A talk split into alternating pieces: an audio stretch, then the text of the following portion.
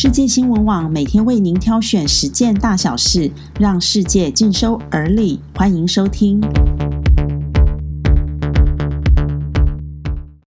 各位朋友，大家早安！今天是七月二日，欢迎和我们一起关心世界大小事。美国国家传染病研究所所长佛奇在国会上表示，如果美国无法有效控制疫情，新冠肺炎单日新增的确诊数恐怕会翻倍，达到十万例。他还说，无法保证明年年初会有安全有效的疫苗问世。佛奇警告，美国疫情卷土重来，没有一处可以幸免，因为只要任何一个地方爆发疫情，就算其他地方防疫做得再好，也可能被波及。目前，美国南方与西部疫情升高。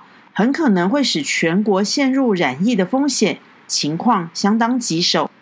受到疫情影响，航空业龙头空中巴士计划裁员一万五千人。空巴悲观的预期，航空业要等到二零二三年才有可能复苏。中国长江流域连日来的豪大雨，各地发生了严重洪水，冲毁人民家园。中国气象台连续第三十一天发布暴雨预警。重庆市一份洪水预警通知在网络上的曝光也引起关注。通知上竟然要求四楼以下的居民提前做好准备。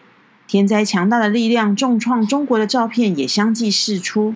有关瑞幸咖啡的后续，根据第一财经报道，瑞幸董事会决定要求董事长陆正耀辞去董事和董事长职务，并于七月二日审议这桩罢免案。瑞幸咖啡宣布，内部调查完成后发现，二零一九年四月便有伪造交易发生。